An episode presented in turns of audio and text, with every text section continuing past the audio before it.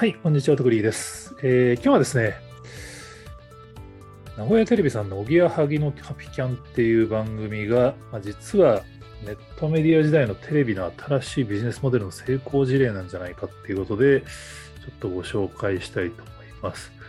元ネタは、えースクリーンズっていうメディアですね。テレビ系の話題が結構深く紹介されてるメディアでよく見てるんですけど、元ネタのタイトルがファン作りのために本質を意識したコンテンツ作りを、メーテレがキャンプコンテンツを中心に多角的に取り組むハピキャン事業とはっていう。名古屋テレビってメーテレって言うんですね。その僕が名古屋にいた時そういう言い方してたっけなちょっとわかんないですけど、これすごいなと思ったのは、そのハピキャンっていうウェブメディアが月間200万ユニークユーザーいってるらしいんですよね。で、まあ、これと連動しているのが、おぎやはぎのハッピーキャンという2019年4月からレギュラー放送している名古屋テレビの番組で、全国27局36都道府県で放送されているそうですけども、これ、ハッピーキャンについての名古屋テレビさんのスライドがあるんですけど、これ本当理想的なあのメディアのポートフォリオだなと思って、まあ、テレビ局がおびおぎやはぎのハプキャンっていう番組をやってるんだと、当然それが中心にあると思いきや、あえてこれ、スライドでは一番上にウェブメディアのハピキャンを書いたんですよね。アウトドア初心者のための記事メディア。でそれの映像をあの配信先としてテレビ番組もあるし、YouTube のハピキャンチャンネルもあるっていう。でそれと e コマースとイベントが組み合わさって、複合型アウトドアメディアとして運営してますよっていうインタビュー記事がスクリーンさんに出てます。これね、本当理想だと思うんですよね。あの、まあ、私もその、どちらかというと SNS とかソーシャルメディア界隈のちょっとマニアックな人間なので、結構昔からテレビ局さんに勉強会とかで講師で呼んでいただくことがちらちらあったんですけど、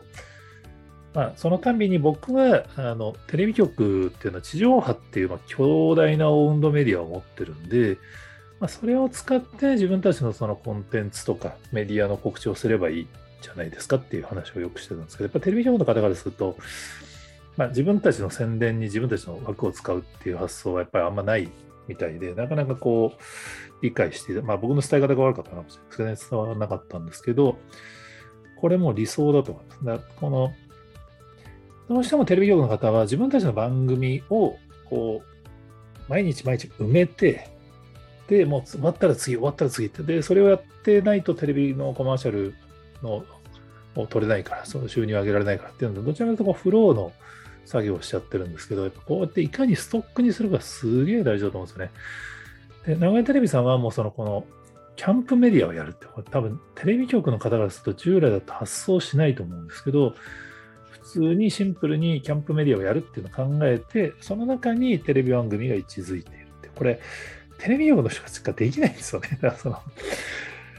スポンサーからすると、あの15秒に大金を払っているにもかかわらず、その、テレビ局の人たちってある意味自分たちの その放送枠で、コンテンツで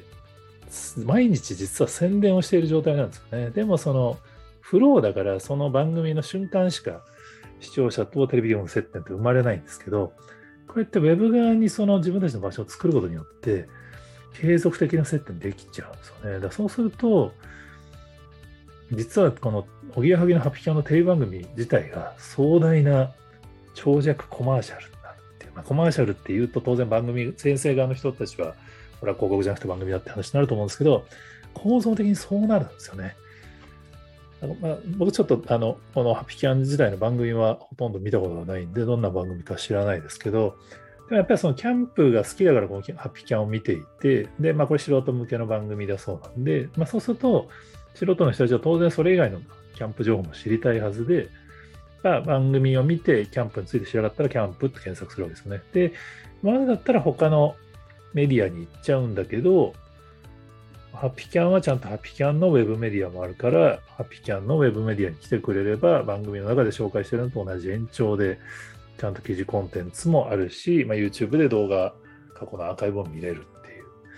月間200万 UU ですかね。しかも YouTube のチャンネル登録者数も26万とか超えてるんで、このポートフォリオはね、素晴らしいと思います。で、すでにこれ明らかにうまくいっていて、ウェブメディア側を見ると、自分、ジムビームのアドとか入ってるんですよね。結構ね、アドたくさんあるんですよね。スマートモバイルプロジェクターとか。これ多分テレビの広告収入とは別のウェブメディアの収入も入っているはずで、しかも EC の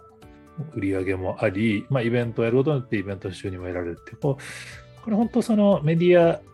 事業ですよね。そのキャンプメディア事業。番組っていう単体ではなくて、まあ、名古屋テレビがキャンプメディア事業をやるっていう。このパターンはね、多分テレビ局はもう本当真剣にやってった方がいいと思うんですよ。その力絶対あるので、結局その過去のテレビ番組でもそのアーカイブ全部見ればすげえいろいろノウハウがたまるコンテンツとか、そのストックとして意味があるものっていっぱいあるんですけど、やっぱりテレビ局の収入のメインが地上波のテレビコマーシャルだから、そのテレビコマーシャルのために作るっていう順番になってたと思いますけど、やっぱインターネット時代はこのね、ストックにいかにするかが本当肝だと思うので、このパターンが増えてくると、本当、やっぱテレビ局が改めてコンテンツのキングであるっていうのが再確認されるサイクルに入るんじゃないかなって。で、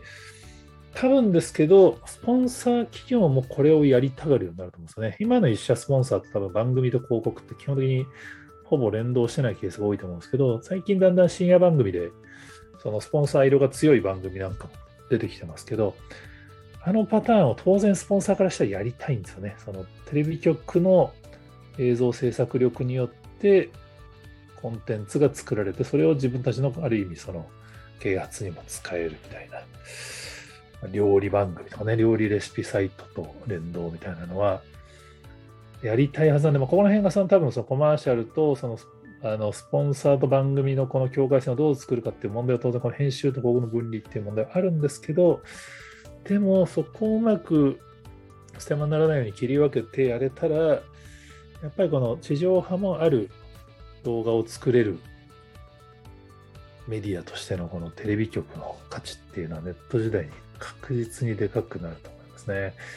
ま、本当は日系テレ東大学とかも多分そのサンプルのいい一つになったんじゃないかなと思ってたりしたんですけど、はい、あの実は、まあ、名古屋テレビとかでこういう取り組みをされてるっていうのを全然知らなかったので、ちょっと面白いなと。他にも違う曲ありそうですよね。はい、ぜひあの皆さんの地域でこんな面白い番組あるよっていうのがあったら、ぜひコメントやツイートで教えていただけると幸いです。今日もありがとうございます。